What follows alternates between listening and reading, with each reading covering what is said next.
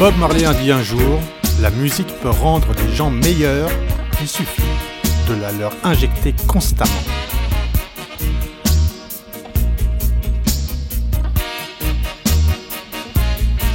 C'est un des rôles de Reggae Stories, vous abreuver du meilleur son accompagné de son histoire.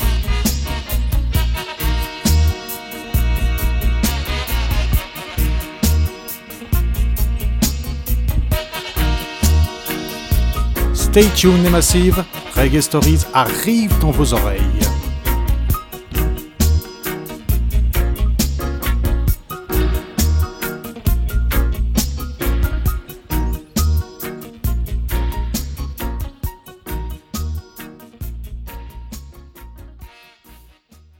Vous écoutez Radio Avalon, il est 20h après la déferlante vénère, la charnière engagée et l'envolée cacophonique. Bienvenue dans Reggae Stories, l'émission qui clôture la soirée rock et qui, comme son nom l'indique, se laisse porter au gré des nombreuses histoires qui ont fait, font et feront le reggae à travers le monde.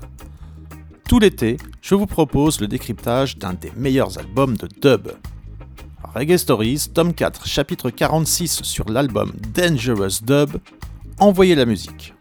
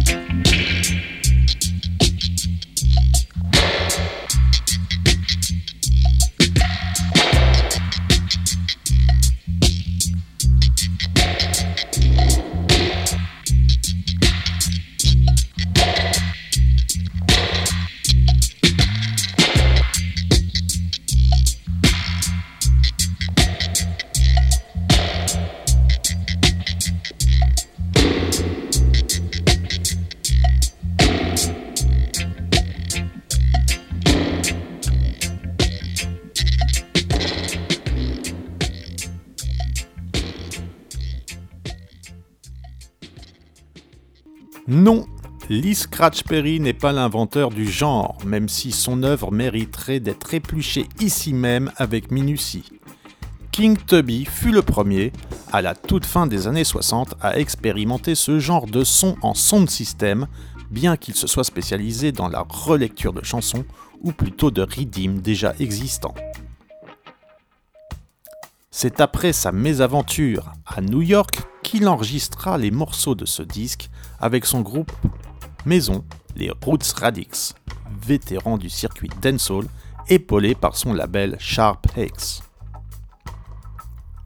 Le résultat s'appelle Dangerous Dub, en hommage au ghetto de West Kingston, dans lequel se trouvait le bunker de Tubby, duquel il ne faisait pas bon de sortir après minuit, a priori. On est donc convié à découvrir un dub ultra basique, ni cuivre, ni voix, véritable définition des bases du genre, même si Toby a enregistré pas mal de trucs avant celui-là, agrémenté de quelques perles un peu plus barrées de la tête. En bonus.